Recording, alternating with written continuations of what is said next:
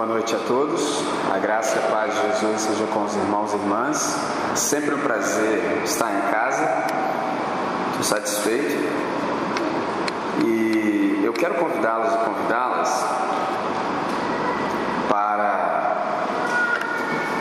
Mateus, Mateus no capítulo 5. Mateus no capítulo 5 Mateus no capítulo 5, nós leremos os versos 1 e 2, Mateus capítulo 5, verso 1 e 2. Na sequência, nós vamos ao capítulo 6, Mateus capítulo 6, a partir do verso 24. Então, nós começamos pelo versículo 1 e 2, na sequência, começamos a partir do 24. Depois disso, nós concluímos em João, capítulo 16, eu leio os versos 7, depois entre 13 e 15.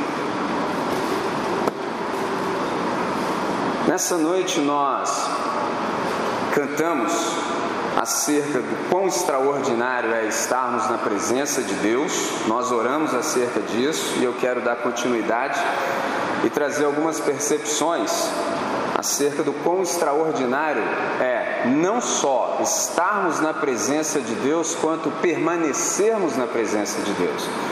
Então eu vou começar em Mateus, no capítulo 5, lendo os versos 1 e 2. Eu leio numa versão que é o Novo Testamento Judaico, de David Stern, e você vai perceber que tem algumas palavras diferentes, e penso eu que isso vai enriquecer a nossa compreensão. Diz assim: Vendo as multidões, Yeshua subiu ao monte. Depois de se assentar, os talmidim se aproximaram dele, e ele começou a falar, e isto é o que lhes ensinou.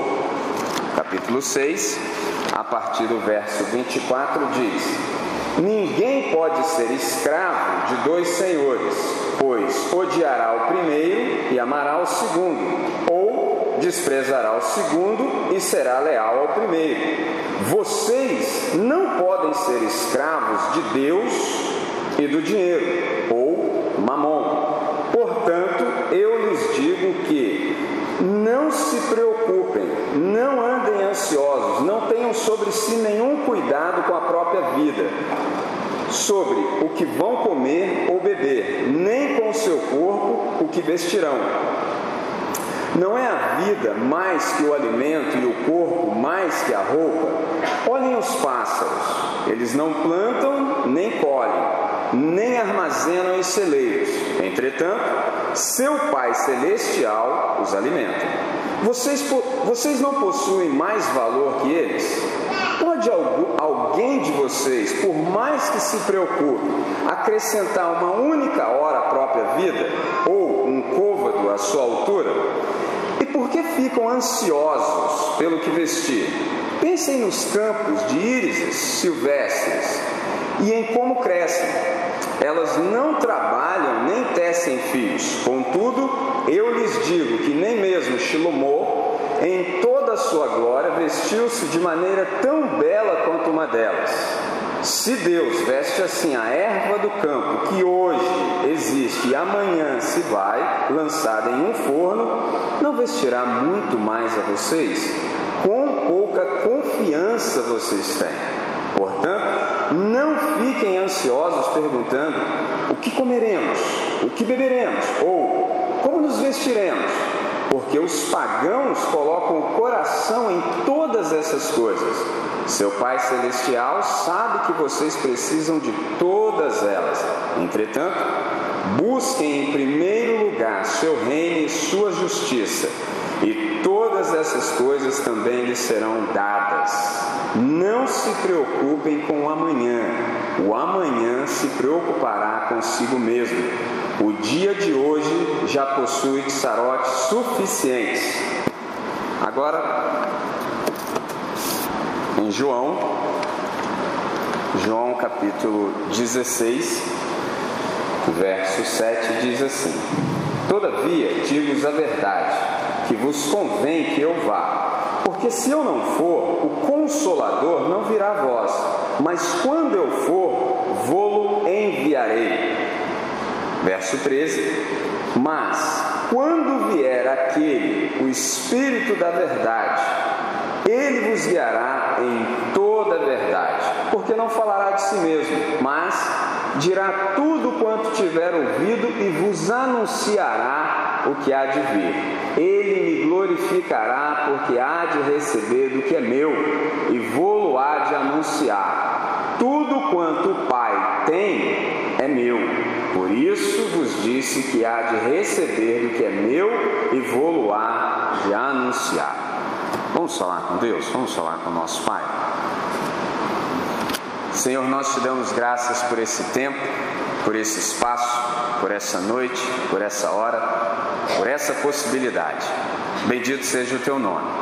Nós nos quedamos diante de ti, reverenciamos a tua face, pois sabemos quem o Senhor é. Nessa hora, nesse tempo, nessa noite, aquieta o nosso coração, Senhor. Faz cessar todo ruído ambiente interior de modo que nada nem ninguém ouse a concorrer com a exposição da tua palavra. Abre o nosso entendimento, de modo que compreendamos todas as maravilhas da tua lei. Guia-nos em toda a verdade, para o máximo louvor da sua glória. É nossa oração, sempre, no nome que é sobre todo nome, o nome de Jesus de Nazaré. Amém.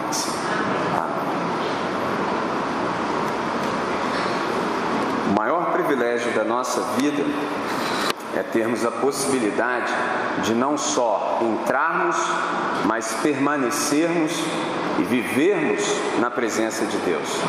Eu sei que nem sempre a gente se dá conta disso, e é fácil perceber. É só você observar bem ou ouvir bem algumas orações. Por exemplo, as pessoas dizem assim: Senhor, entrando em tua presença, Aí o outro, pegando carona nessa ideia, ainda piora, dizendo assim: continuando em tua presença, isso aí já foi. A partir do sacrifício aceito de Jesus de Nazaré, nós estamos todo o tempo e o tempo todo na presença de Deus. A grande questão é se nós temos consciência disso e se vivemos a partir de tão grande benefício. Esse é o ponto. Simples quanto parece. Agora, entrar e sair já foi. Já estamos dentro. Agora, como às vezes nós não damos conta disso, a gente vive mal. Se você prestou bastante atenção no texto, perceba que no verso 24 Jesus diz assim: Olha, é impossível que alguém seja escravo de dois senhores. Ora, é lógico, só pode haver um Senhor. Então, se vocês vão ser meus talmidim, meus discípulos, vocês têm que ser escravo do meu Pai. Agora, se vocês quiserem ser escravo de mamon, não dá. E aí a primeira pergunta que nos sobrevém é: o que é mamon? Porque falou ser escravo de Deus, mas falou que não dá para ser escravo do dinheiro. Mas Deus e dinheiro? Qual a relação? O que é mamon? Mamon é dinheiro elevado à categoria de Deus. Se eu pego um copo de plástico e amasso e jogo no chão, ninguém dá nada por isso. Se eu pego uma nota de dois reais, piso nela, faço o que eu quiser com ela e amasso e deixo, já exerce fascínio sobre você. Percebe? Você se lembra quando os discípulos venderam suas posses? Onde eles colocaram o dinheiro? Vocês se lembram disso? Onde eles colocaram o dinheiro? Aos pés dos apóstolos. Esse é o melhor lugar para o dinheiro ficar. Percebe? Então a conversa com Jesus de Nazaré já começa assim: olha, escolham o que vocês querem. Ou vocês vão continuar acreditando que as riquezas vão bastá-los, ou andem comigo. Tá, nós vamos andar com o Senhor. Mas tem um probleminha. Até aqui a gente aprendeu a confiar no nosso dinheiro. E como é que nós vamos fazer? Sabendo disso, sabendo da ansiedade que vai dar no coração do ser humano, quando abre mão de tudo, Jesus já começa a resolver isso. Ele fala: não estejam ansiosos por coisa alguma, não se inquietem, não se preocupem. Então, nessa noite, eu escolhi como ponto de partida essa expressão de Jesus de Nazaré: não se preocupem, não se inquietem, não estejam ansiosos. Essas palavras aqui eu percebi, elas merecem a nossa atenção especial.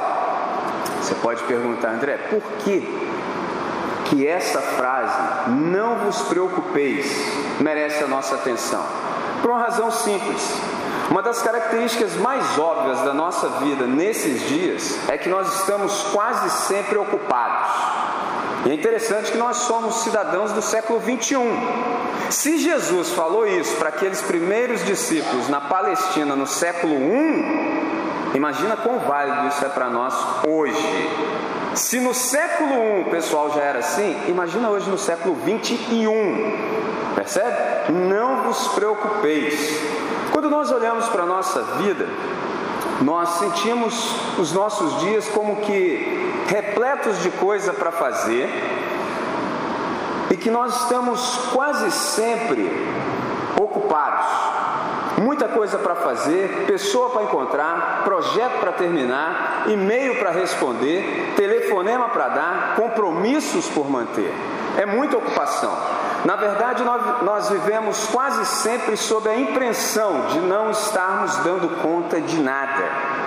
Embora a gente corra para lá e para cá o tempo todo, há aquela incômoda sensação no nosso coração de tarefas inacabadas, aquela sensação de promessas não cumpridas, propostas irrealizadas.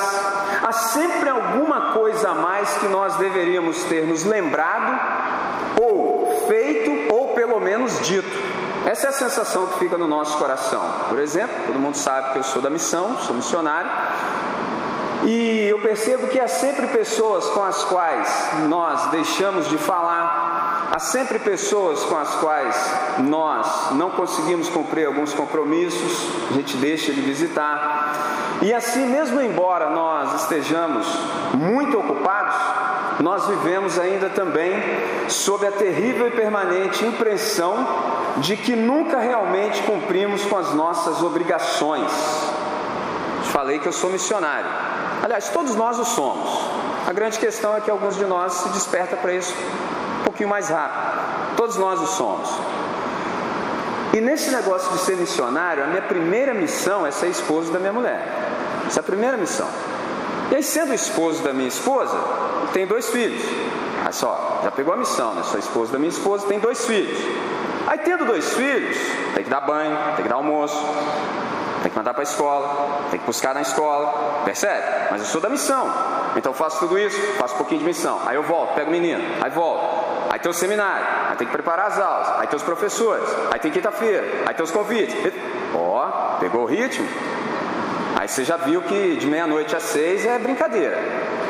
Tá pegando? Então você está sempre naquela ocupação, sempre correndo, e eu já respirei uma vez e falei assim: Jesus, qual é a solução para esse negócio? Eu falei: essa daqui, André, já te falei. Não vos preocupeis. Agora, interessante que a palavra de Jesus é essa. Mas o estranho, entretanto, é que não estar ocupado é muito duro, é muito difícil. É só assim, por quê? Porque na nossa sociedade, viver ocupado tornou-se como que um símbolo de status.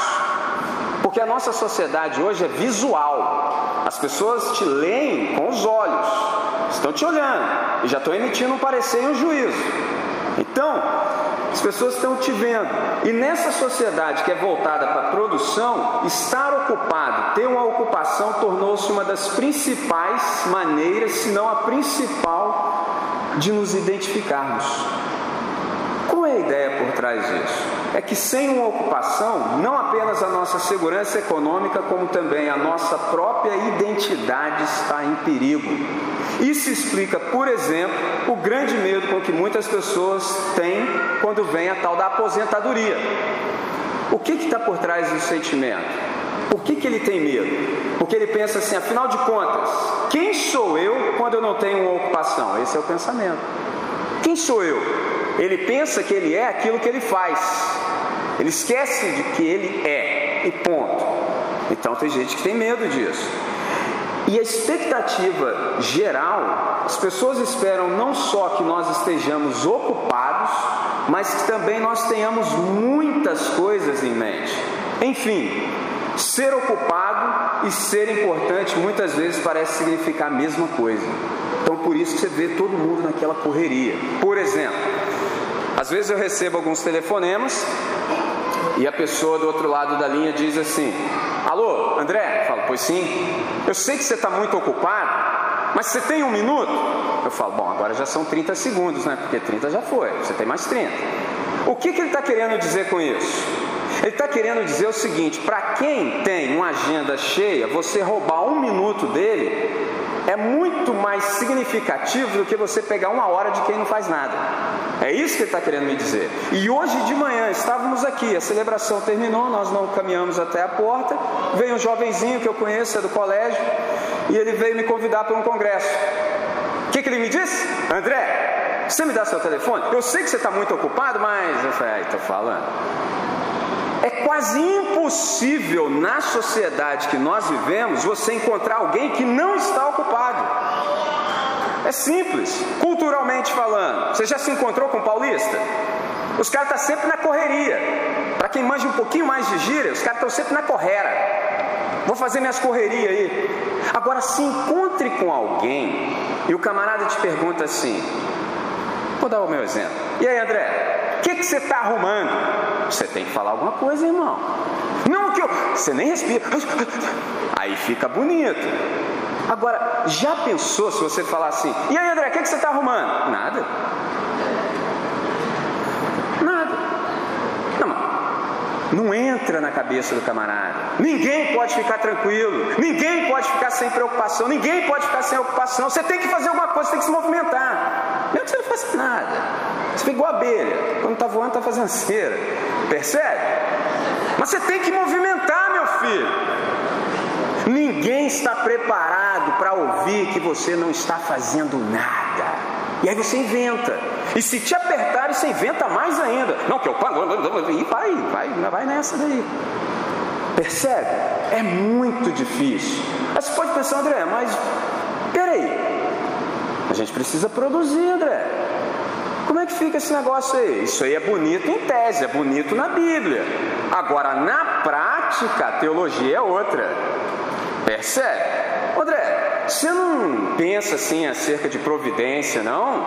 Você não pensa assim acerca de planejamento, não? Não, eu não. Jesus, ele que falou. Ele falou: não vos preocupeis. Ponto. Isso, André, mas como é que eu não vou me movimentar? Como é que eu não vou produzir? Como é que eu não vou correr para lá e para cá? E o leitinho das crianças? Disso eu entendo, irmãos. E aí? Não vos preocupeis. E disse mais: nem digais que comeremos, que vestiremos, que beberemos. Percebe? Fique incomodado com isso não. Pode ficar tranquilo. Fica calmo. Aí você pensa assim, Senhor, mas eu vou ficar calmo como? Está todo mundo agitado, todo mundo correndo para lá e para cá, todo mundo roendo unha. Como é que eu vou ficar calmo no meio disso tudo? Não tem jeito. Tem sim. Só como tem? Leia o texto. Vosso Pai Celestial conhece todas as vossas necessidades. Buscai primeiro o reino de Deus e tudo mais será dado. Esse é Jesus de Nazaré. Para os realistas, isso aqui é uma bomba, irmãos. Isso aqui é uma bomba. Porque isso aqui é um conselho radical e nada realista. Parece que Jesus falou isso aqui, ele está fora da realidade.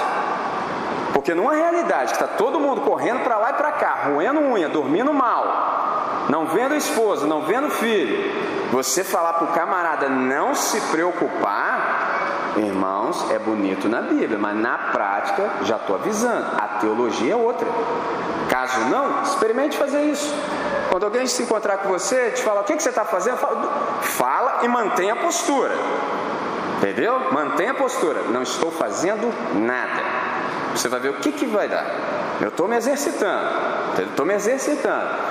Mas Jesus disse exatamente isso.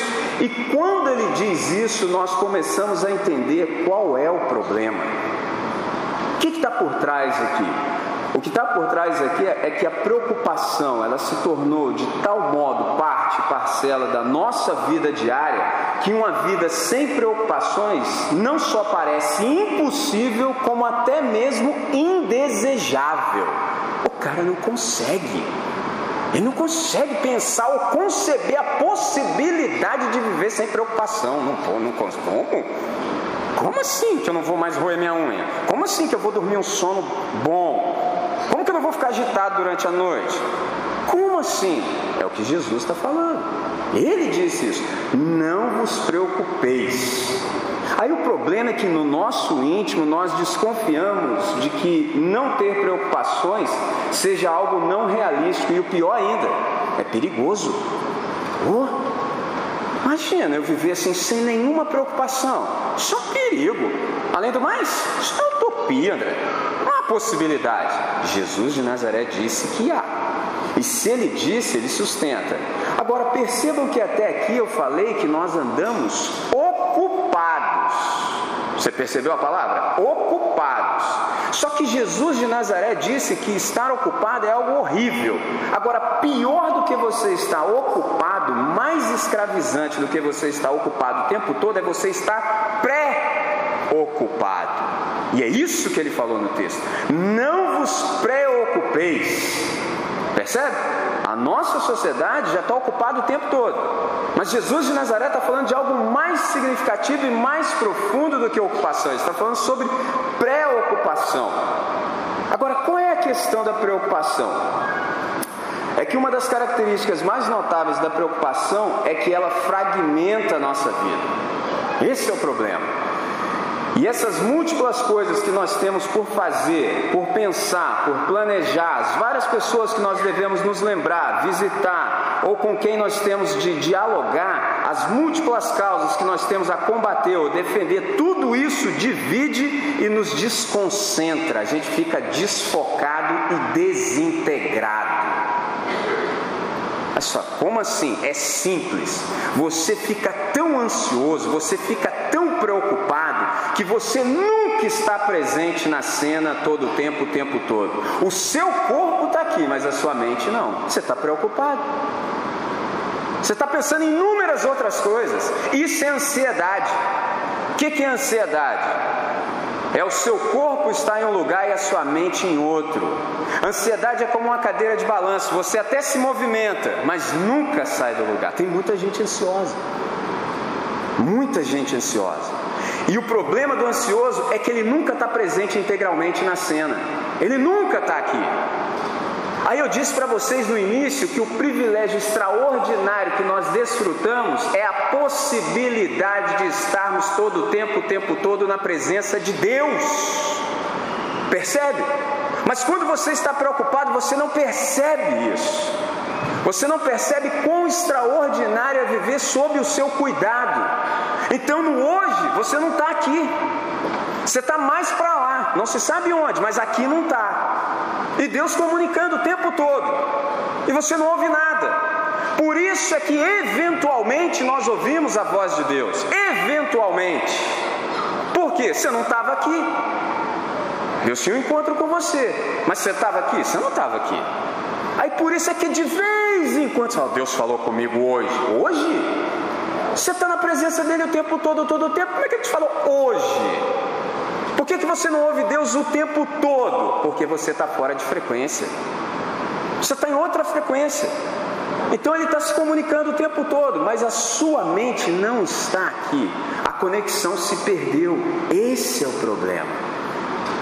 E aí, a ansiedade nos rouba momentos extraordinários. Por quê? Porque a ansiedade faz com que você esteja em toda parte, mas raramente em casa. Você está em todos os lugares, menos onde deveria estar. Onde nós deveríamos estar? Na presença de Deus.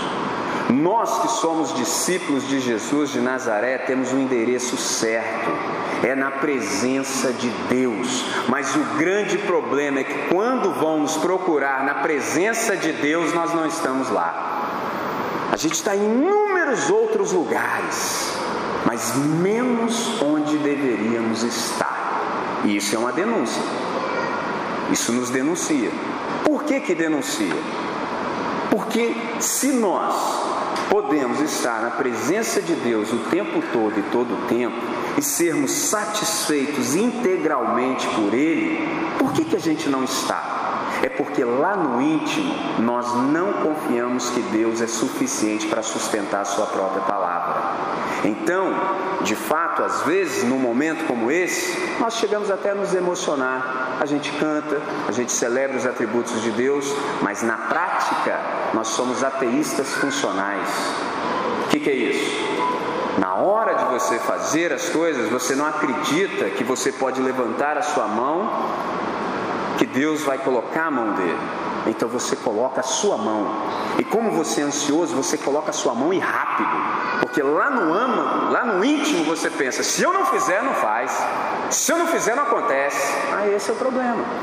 Aí está sempre ansioso para lá e para cá, perdendo vários momentos extraordinários de comunhão com Deus à toa. À toa. Por isso é que de vez em quando a gente ouve Deus, de vez em quando. Jesus de Nazaré conquistou para nós o privilégio de ouvirmos Deus sempre. Qual é o problema do ansioso? É que ele tem uma mente inquieta, a mente dele divaga.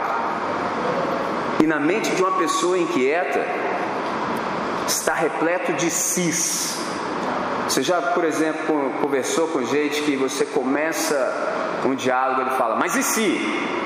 E o ansioso ele sempre diz e se, mas é sempre negativo. Por exemplo, André, você está falando aí que Jesus diz que nós não precisamos nos inquietar, nós não precisamos ficar preocupados nem ansiosos, mas e se eu adoecer? E se eu perder o emprego?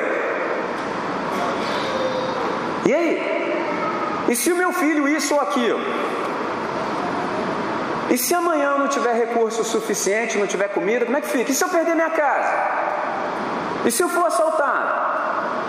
E se o sofrimento me acometer? E se o mal me alcançar repentinamente? E se, e se, e se, e se? E o cara fica nessa vida. Ansiedade. Ele nunca está presente. Jesus de Nazaré sabe disso. Não vos inquieteis. Qual é o problema? Problema é que gradativamente esses cis começam a encher a nossa mente de pensamento ansioso.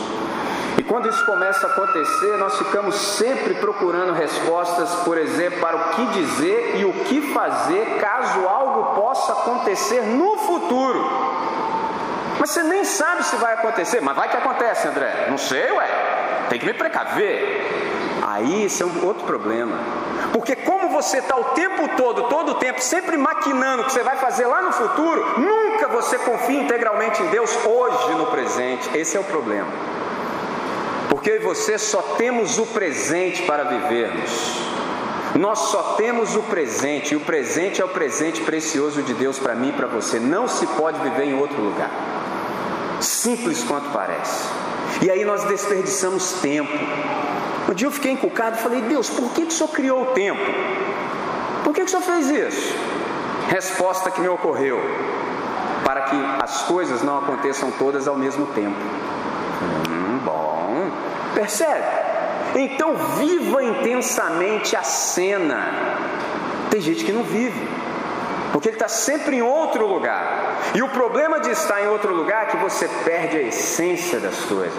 Você passa muito rápido. O que, que é depressão? É excesso de passado. Eu conheço gente que até hoje não chegou em 2014. Tem gente que ficou por algum lugar da história. Não, porque em 1955 meu pai me disse isso, eu sou assim. Eu falei, que é esse, irmão? 2014. Eu, hein? O cara está nessa vida até hoje. E o outro está lá no futuro, quando isso, não, se isso acontecer, minha vida vai. Eu falei, rapaz, Viver hoje, agora.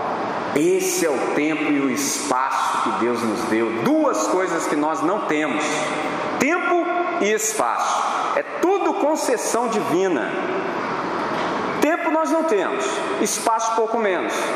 Porque diz a Bíblia em Atos 17, 28 que nós estamos em Deus. Nele nós vivemos, nos movemos e existimos. Em quem? Em Deus. Então, para que eu e vocês estamos, Deus teve que ceder espaço. Isso chama kenosis, esvaziamento de Deus. Qual a melhor coisa que nós fazemos no tempo e no espaço que Deus nos deu? Qual a melhor coisa?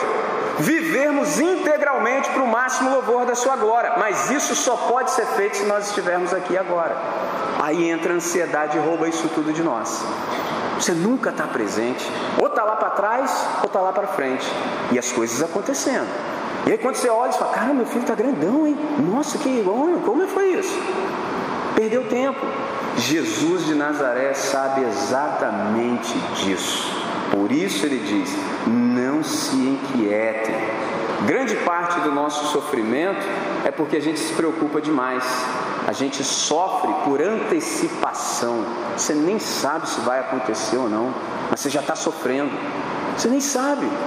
Fica tranquilo, deixa fluir, calma, acredita em Deus, creia nele de fato, não vos preocupeis. Mas aí tem gente que pensa, André, mas pode acontecer algumas mudanças, posso passar por alguns revés, alguns conflitos familiares, vai que eu sou acometido por alguma enfermidade, vai que eu sofro algum tipo de desastre. Fica tranquilo, nada vai chegar até você sem que passe antes pelo crivo da aprovação de Deus. Fica tranquilo, Deus é Deus. Caso você não fique tranquilo, você fica ansioso, você fica amedrontado e você fica desconfiado. Esse é o problema. E aí você não consegue ficar no presente. Se não fosse só isso, já era muita coisa e já estava ruim. Agora, o que agrava toda essa situação, para a gente não ficar no presente, é que a preocupação é estimulada pela nossa sociedade.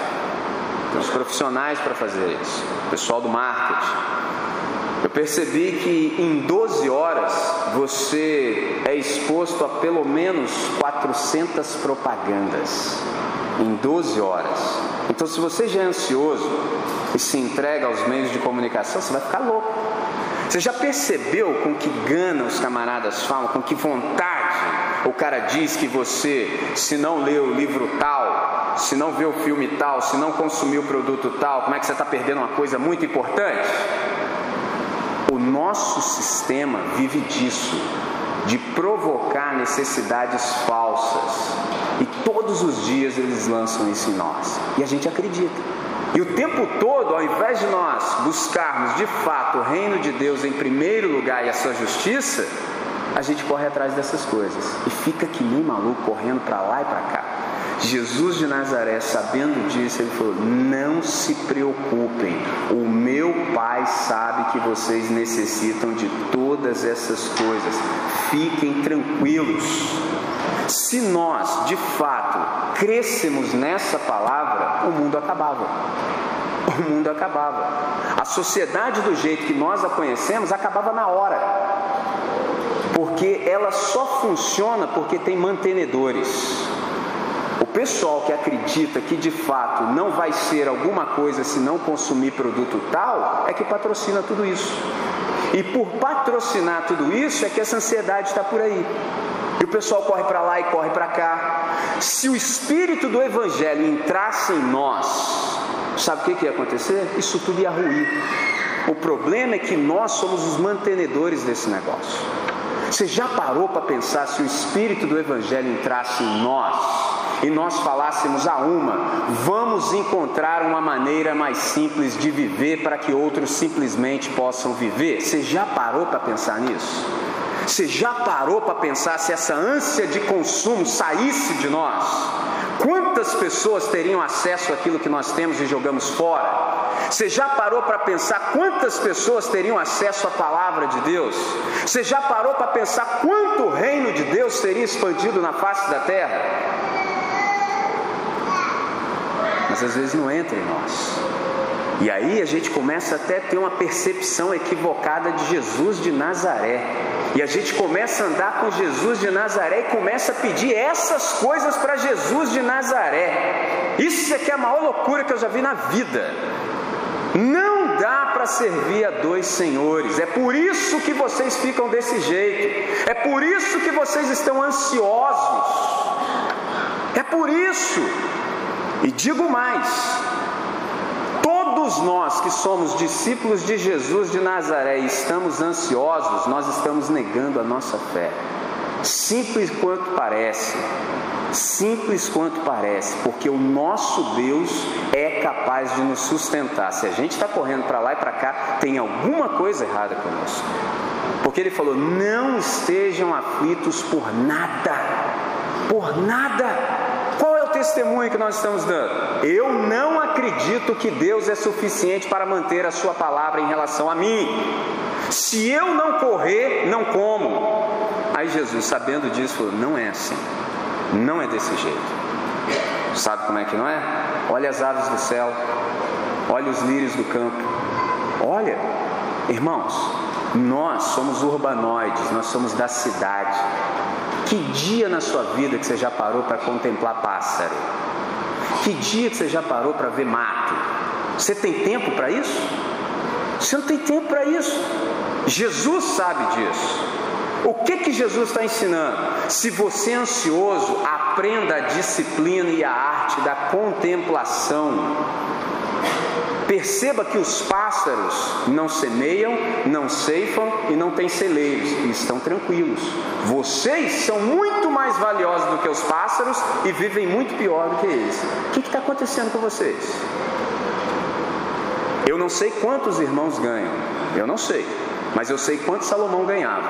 Aí vem Jesus de Nazaré e fala assim: ó, nem mesmo Salomão, em toda a sua magnificência, em todo o seu esplendor e glória, se vestiu como um lírio do campo. E você sabe que o mato está ali hoje, amanhã foi para o forno. Só, peraí, se o Salomão recebia toneladas de ouro e não conseguiu se vestir nem como mato, acho melhor parar com esse negócio, né? Não é simples. É tão simples que a gente não acredita. Tão simples que a gente não crê. Porque é uma diferença entre acreditar e crer. Acreditar é você simplesmente acreditar que algo existe. Quem é que não acredita que Deus existe? Quem não acredita? Agora, crer é você confiar em Deus. Isso vai levar a vida inteira, irmãos. A vida inteira. Porque essa é a terceira coisa mais difícil do universo. Primeira coisa mais difícil do universo é você acreditar que Deus existe. A segunda coisa mais difícil do universo é você concordar com Deus, é você dar razão para Deus, é você viver em estado contínuo de arrependimento. Deus é do seu jeito e não mais do meu. A gente concorda com Deus no geral, no específico a gente já começa a ter dificuldade. Agora, confiar em Deus, irmãos, é assunto para toda a vida, vai levar tempo. É tão simples que nós não conseguimos. Quantas pessoas ansiosas, roendo unha? Um montão. Tem um mês que eu estou dando estudo sobre ansiedade. Um mês. Meu e-mail está repleto. André, fala mais, fala mais, fala mais. Você vai falar na próxima aqui? Fala. Você vai falando do dia? Fala. Fala, fala. Um mês, direto, todo mundo ansioso. Está escrito: não andeis ansiosos. Jesus disse isso. Se ele disse, ele sustenta pergunta permanece: por que, que a gente está ansioso? Por que, que a gente está correndo para lá e para cá? O que, que isso denuncia acerca de nós? Que a gente não crê.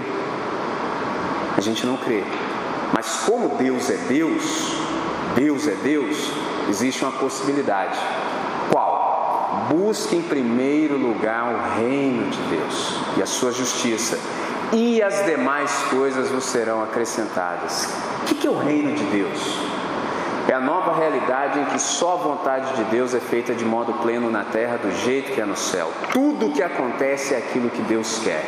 Reino de Deus é o espaço que o Espírito Santo tem para nos curar. O Espírito Santo nos ministra, nos cura, nos sonda, nos guia, nos renova. E aí você pergunta, André, mas qual é a novidade de vida que a gente experimenta quando o Espírito flui em nós? Aquela qualidade de vida eterna que Jesus diz em João 10,10. 10. Eu vim para que tenham vida e a tenham em abundância. Que tipo de vida é essa? Tem gente que acha que é uma vida que não acaba nunca mais. Já pensou você ansioso do jeito que está agora, vivendo para sempre? Você ia comer seu braço até aqui, ó. Que a unha já foi. Vida eterna não é isso. Porque eternidade não é medida de tempo. Eternidade é ausência de tempo. O que Jesus de Nazaré está propondo para nós? Eu tenho uma qualidade de vida para vocês que não pode mais ser afetada pelas circunstâncias. Olha que coisa extraordinária. Por isso que um discípulo de Jesus de Nazaré, ansioso e ansiosa, é uma contradição de termos. Ou nós somos ansiosos, mas também não podemos falar que temos um Deus nos céus que cuida de nós. Ou nós falamos, eu sou discípulo de Jesus de Nazaré. Ele me sustenta, ele me tira daqui, me coloca ali, ele sabe o que faz e eu creio tão somente nele. Agora, o extraordinário é que quando nós ousamos crer, olha o que está escrito no texto: e tudo mais vos será dado. Aí inverteu. Você percebeu isso? Inverteu. Olha a lógica de Deus. Quando você para de ficar ansioso, correndo para lá e para cá, e busca aquilo que Ele quer, segundo a sua própria vontade e justiça, aquilo que você corria atrás, agora Ele te dá. Percebe? Por isso que eu insisto em dizer, depois que Jesus de Nazaré foi à cruz do Calvário e disse: Está consumado, nenhum ser humano na face da terra tem uma razão plausível para não viver bem. Só vive mal agora quem quer. Você pode até viver mal e eu também, mas eu tenho que falar: Deus, eu quero viver mal. Eu não quero viver segundo os teus ditames. Eu quero continuar na miséria. Ok, André, só não diga que eu não lhe avisei e não lhe proporcionei. Esse é o ponto. Não precisa viver mal. André, como é que eu faço então? Arrependa-se. Dê razão para Deus. Fala, Deus, eu sou assim até hoje. Mas a partir de hoje esse negócio vai mudar. Agora eu vou te dar espaço. É o texto que nós lemos. O Espírito Santo é o administrador da graça. Percebe? É o Espírito Santo. Só que quando a nossa vida fica nesse frenesi insano, nessa correria, tem um ser que habita em nós. É o Espírito de Deus. E como nós ocupamos e preocupamos o espaço, ele não tem espaço. Ele não consegue respirar, ele não consegue fluir. Por isso que as coisas não dão certo. É simples quanto parece. Tem que desentulhar tudo isso. A última vez que pude expor a palavra aqui, eu terminei dizendo exatamente isso. Perguntei para os irmãos: o que vocês pensam que Jesus está dizendo quando ele fala para o Pedro? Não temas, doravante, você será pescador de homens. No evangeliquez, todo mundo responde a mesma coisa. Ser pescador de homens, André, é ganhar almas para Jesus. Falei, irmão, eu estou desconfiado de que existe alguma coisa nesse texto que a gente ainda não percebeu. Eu creio que Jesus está falando um pouco mais aí. Eu creio que a água é mais profunda. E é. O que Jesus de Nazaré está falando é o seguinte: Filho, você se encheu de tantas coisas, você está todo entulhado. E como você está entulhado, nem você sabe quem você é. Mas pelo meu espírito, nós vamos te resgatar, nós vamos te pescar, nós vamos te tirar daí de dentro. Tem muita gente que não sabe quem é. E eu disse por que, que não sabe quem é. Porque quando nós éramos pequenos, nós percebemos que se nós fôssemos quem nós éramos de nós não seríamos aceitos. O que, que a gente fez? Colocou a máscara. E aí a gente acreditou na nossa própria mentira. A gente acreditou. Depois a gente arrumou uma galera para acreditar junto com a gente. E o negócio foi. E a gente acha que isso também serve para Deus. Não serve. Pessoal, para, para. Por isso que as coisas não fluem. Por isso que a gente aqui é uma coisa e fora é outra completamente diferente. É simples. Nessa noite, se você disser chega, chega, chega.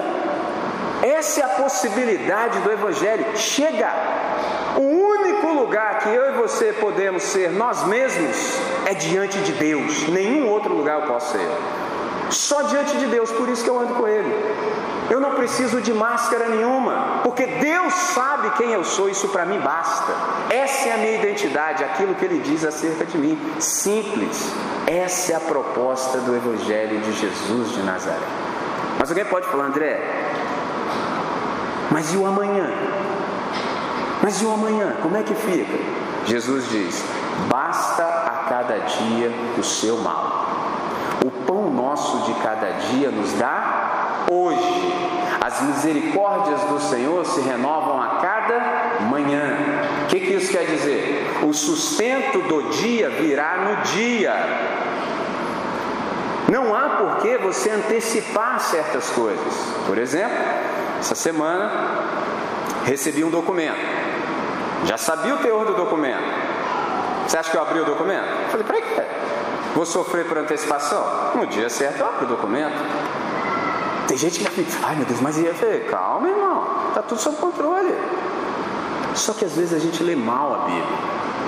Você lembra de um texto em Gênesis que diz que Deus fez tarde e manhã? Você lembra disso? O que, que isso quer nos dizer? Só que a gente vai muito rápido e perde as nuances. A lógica de Deus é invertida. Nós dormimos à noite, quando dormimos, acordamos de manhã, depois vem a tarde, a noite e assim vai. Deus é o contrário tarde e manhã. Traduzindo, Deus já passou por aqui hoje. Nada que te sobrevenha pega Deus de surpresa. Deus não pode ser surpreendido, mas Deus é um Deus surpreendente. Se nós estivermos na presença dele todo o tempo, é só surpresa, é só maravilha. Por isso que eu já acordo da cama, eu só perco com meu filho Zion, porque ele acorda parece que ele perdeu algo. Eu falei, calma, cara, vamos devagar aí, cara. Por quê? Porque ele entendeu tudo.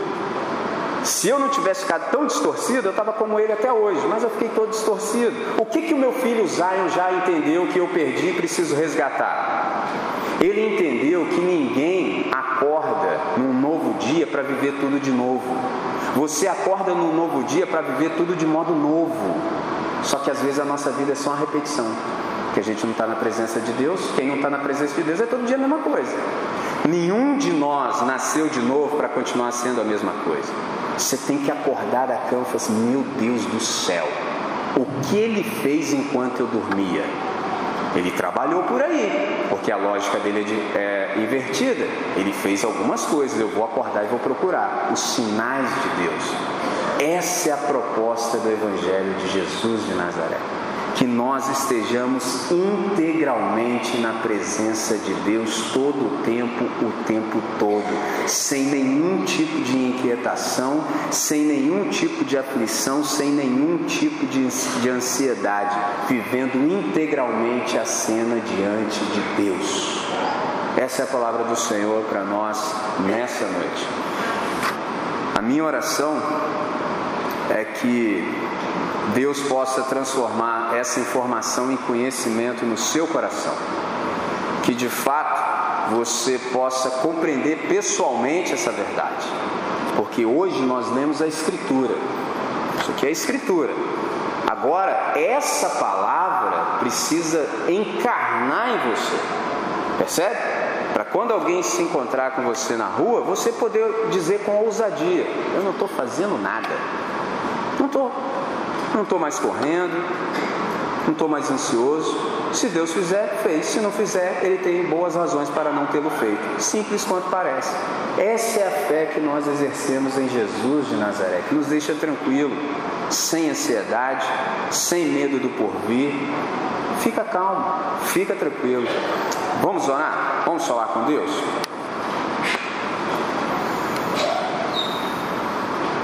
Senhor, nós queremos te agradecer pela riqueza do Evangelho. Nós queremos te agradecer pela exposição da tua palavra e pela possibilidade que temos de nos aquietar e saber que o Senhor é Deus. Pai, obrigado por essa possibilidade de vivermos bem.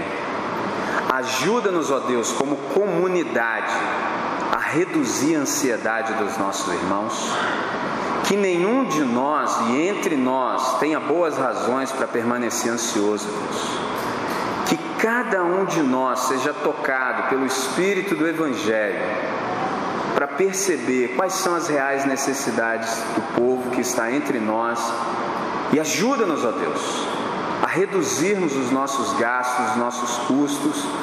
Ajuda-nos, ó Deus, ensina-nos a viver de um modo simples, Pai de modo que mais pessoas venham a experimentar tudo quanto o Senhor nos tem proporcionado nesse tempo, Deus. Ajuda-nos, ó Deus, de fato, a demonstrarmos que somos seus discípulos, Pai. Livra-nos de toda ansiedade, Deus. Livra-nos de toda inquietação e de todo cuidado para o máximo louvor da Sua glória. É nossa oração nessa noite, em nome de Jesus.